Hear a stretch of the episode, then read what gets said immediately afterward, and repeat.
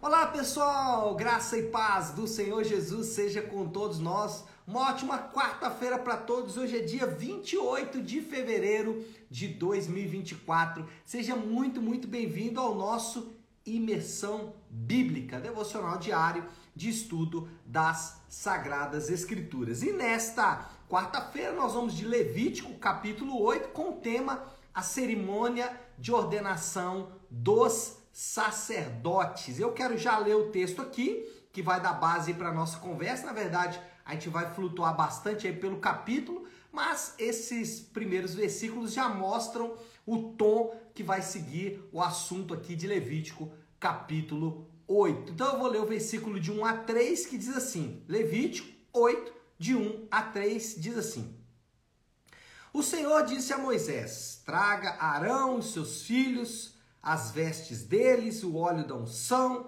o novilho para a oferta pelo pecado, os dois carneiros e os cestos e o cesto de pães sem fermento. Traga toda a comunidade reunida à entrada da tenda do encontro. Bom, o capítulo, como nós já dissemos e aqui já no início dele já mostra que vai se trata, né, do, do que se trata, ele vai é, falar acerca da cerimônia de ordenação dos sacerdotes. E aí, alguns pontos aqui para a gente fazer um panorama geral desse capítulo é, primeiro, que Moisés ele fez tudo como já tinha sido ordenado pelo Senhor lá em Êxodo capítulo 29.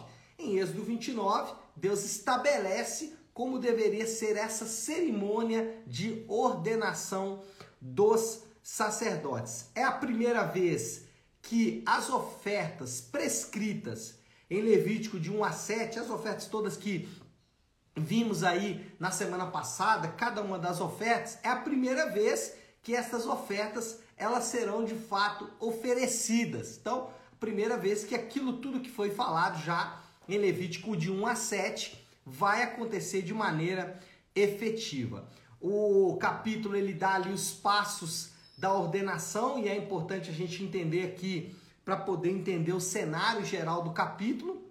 A cerimônia, ela começa aqui com as vestimentas, então, do versículo 5 até o versículo 13, o capítulo vai tratar disso, o banho cerimonial que os sacerdotes tinham que tomar, depois a roupa, cada um daqueles daquelas partes da vestimenta, da indumentária era então colocada sobre o sacerdote. Depois eles faziam uma oferta pelo pecado, versículo 14 até o 17. Em seguida, trouxe, né, versículo 14, em seguida trouxe o novilho para a oferta pelo pecado. Depois nós temos a oferta de holocausto lá no capítulo 8, do versículo 18 até o 21, mandou trazer também desculpa, mandou trazer então o carneiro para o holocausto e a oferta especial de ordenação. A oferta especial de ordenação era como se fosse ali a oferta de comunhão que a gente já estudou anteriormente aqui em Levítico. Então a oferta de ordenação aí versículo 22 até o 29 inclui aqui também os pães, os pães sem fermento que eram ali a oferta de cereal. Moisés, é, isso aqui é a descrição completa do capítulo. Voltando um pouquinho, Moisés consagrou o tabernáculo e os sacerdotes com o óleo da unção, versículo 10. Depois Moisés pegou o óleo da unção, ungiu o tabernáculo e tudo que nele havia, e assim os consagrou.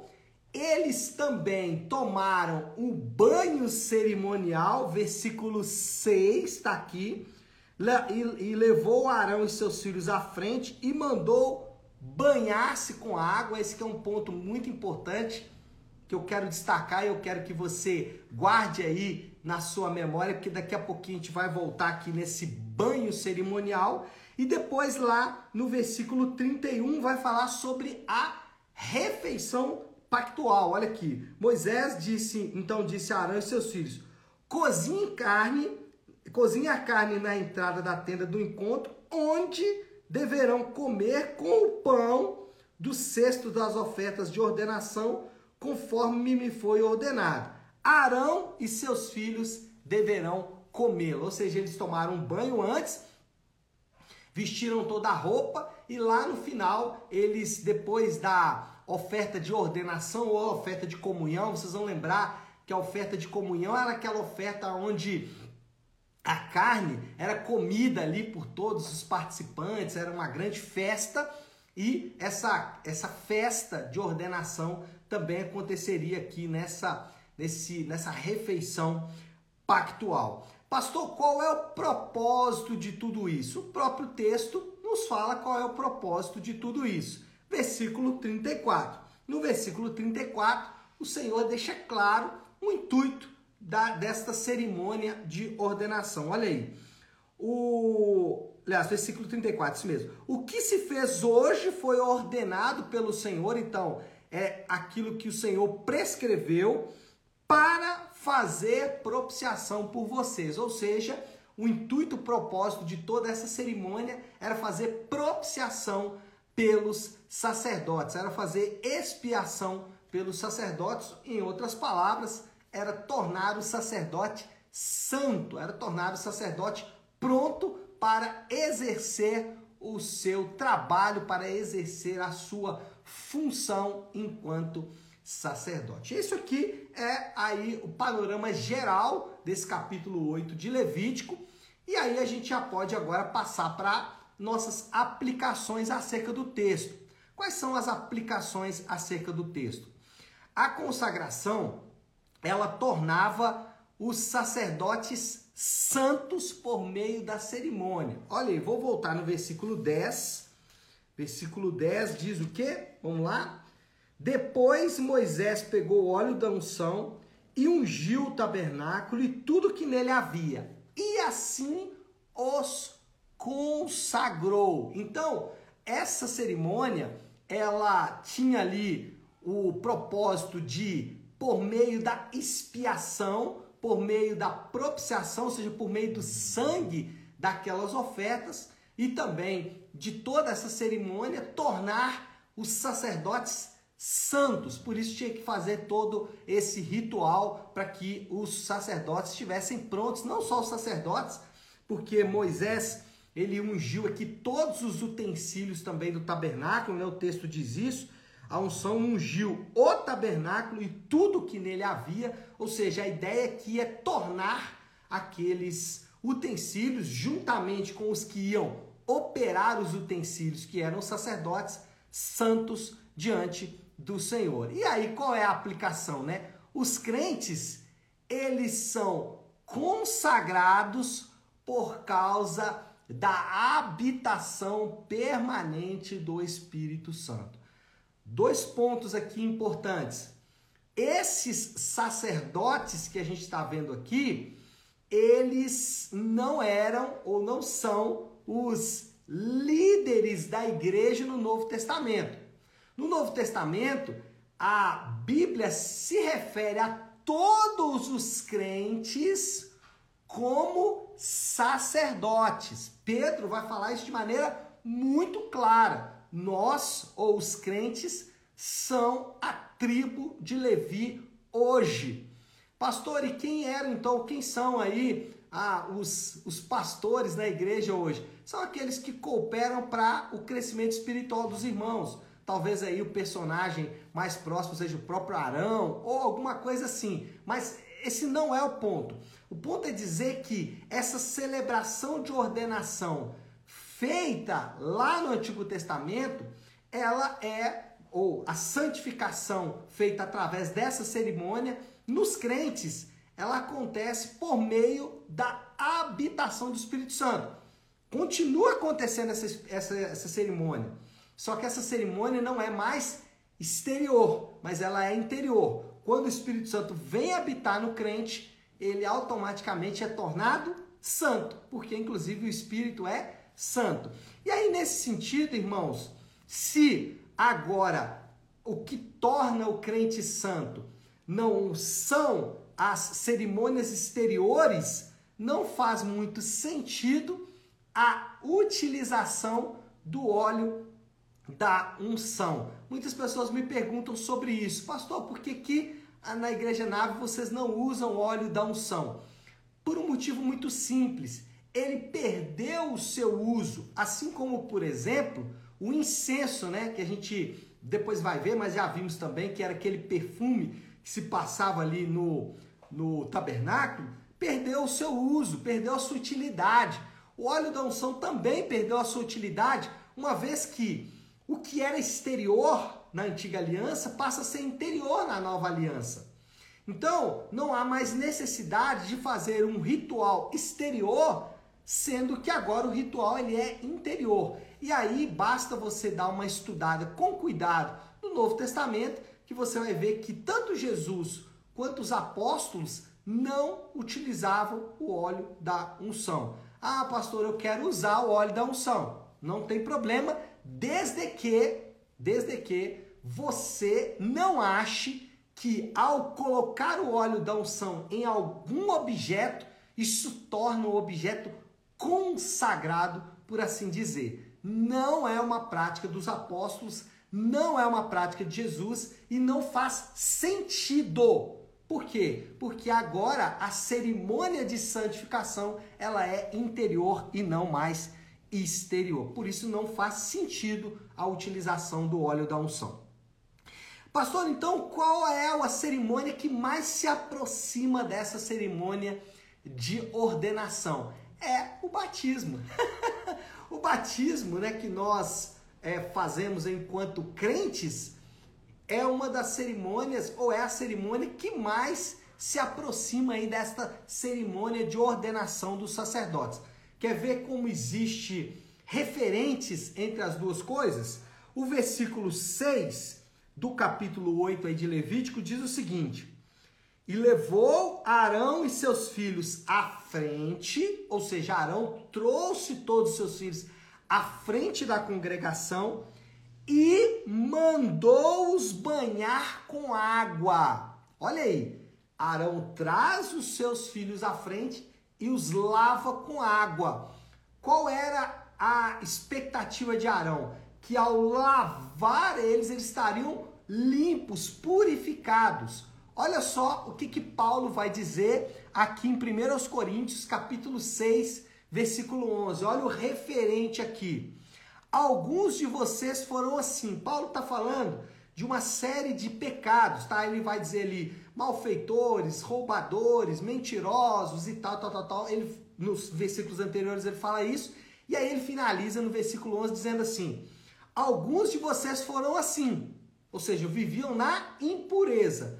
Contudo, vocês foram lavados, foram santificados, foram justificados no nome do Senhor Jesus Cristo e pelo Espírito do nosso Deus. Quando ele fala no nome do Senhor Jesus, faz uma referência à obra santificadora de Jesus e faz uma referência também a obra santificadora, a aplicação dessa obra, a obra que Jesus realizou por meio do Espírito Santo. Então, a citação dele foram lavados é uma referência ao batismo. Então, se tem algum referente desta cerimônia de ordenação do dos sacerdotes aqui em Levítico 8, com algum outro ato no, no Novo Testamento, não há dúvida alguma que esta referência é exatamente em relação ao batismo.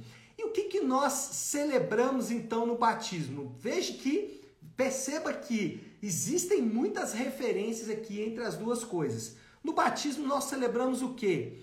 A nova aliança no sangue, nós celebramos isso no batismo, quando é, fazemos ali aquela cerimônia de batizar o indivíduo, o que, que nós estamos dizendo? Que agora aquela pessoa faz parte do pacto, faz parte da aliança. Além disso, nós celebramos o que?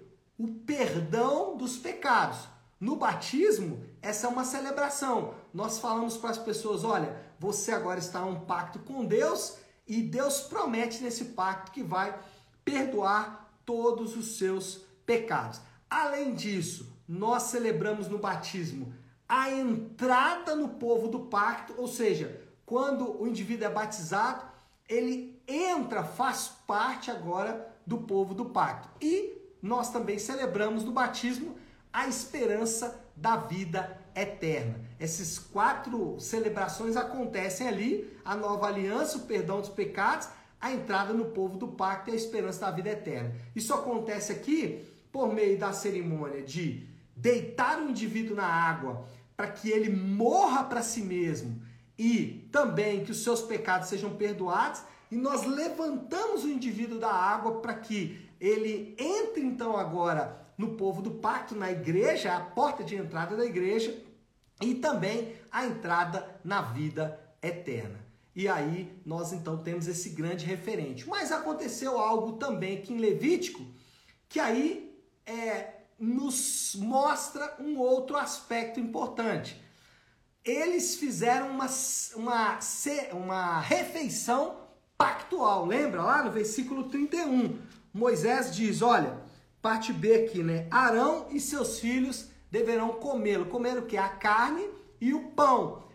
E aí nós também, os crentes, tem a sua própria refeição pactual, em que a carne e o sangue do sacrifício são oferecidos, onde o pão né, e o sangue são ali oferecidos como refeição pactual. Lembrando que é, batismo e ceia estão conectados no sentido de que uma, ou seja, o batismo é a entrada no pacto e o outro, a ceia, é a celebração da permanência no pacto. Olha lá, se no batismo nós celebramos a nova aliança no sangue, na ceia nós celebramos a permanência da nova, é, da permanência na nova aliança. No batismo eu digo, entrei no pacto.